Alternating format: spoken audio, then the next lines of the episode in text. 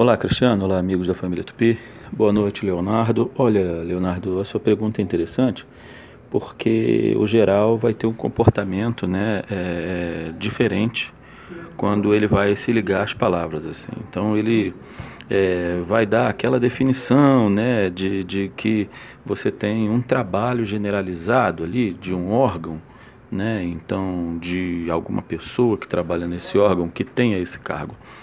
Quando é esses, esses casos, tá?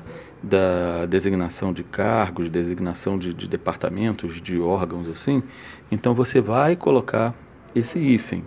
Né? Como você deu o exemplo do secretário-geral, a dicas que eu sempre dou é o seguinte: se isso for um cargo, tá? E você lembrar de um organismo, por exemplo, secretário-geral, secretaria-geral, então tem hífen os dois tá? Diretor geral, diretoria geral. Então você vai ter esse hífen, tá?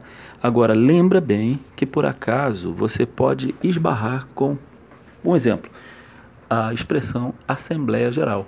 Então você aí não vai ter o hífen. É só você lembrar que a Assembleia Geral não é um cargo, não é um departamento, né? Não tem o assembleador geral, por exemplo, tá? Então aí vai ficar mais fácil para você entender um cargo ou um organismo ali do qual esse cargo é, é, é o executor, tá bom? A língua é viva, vamos enrolar.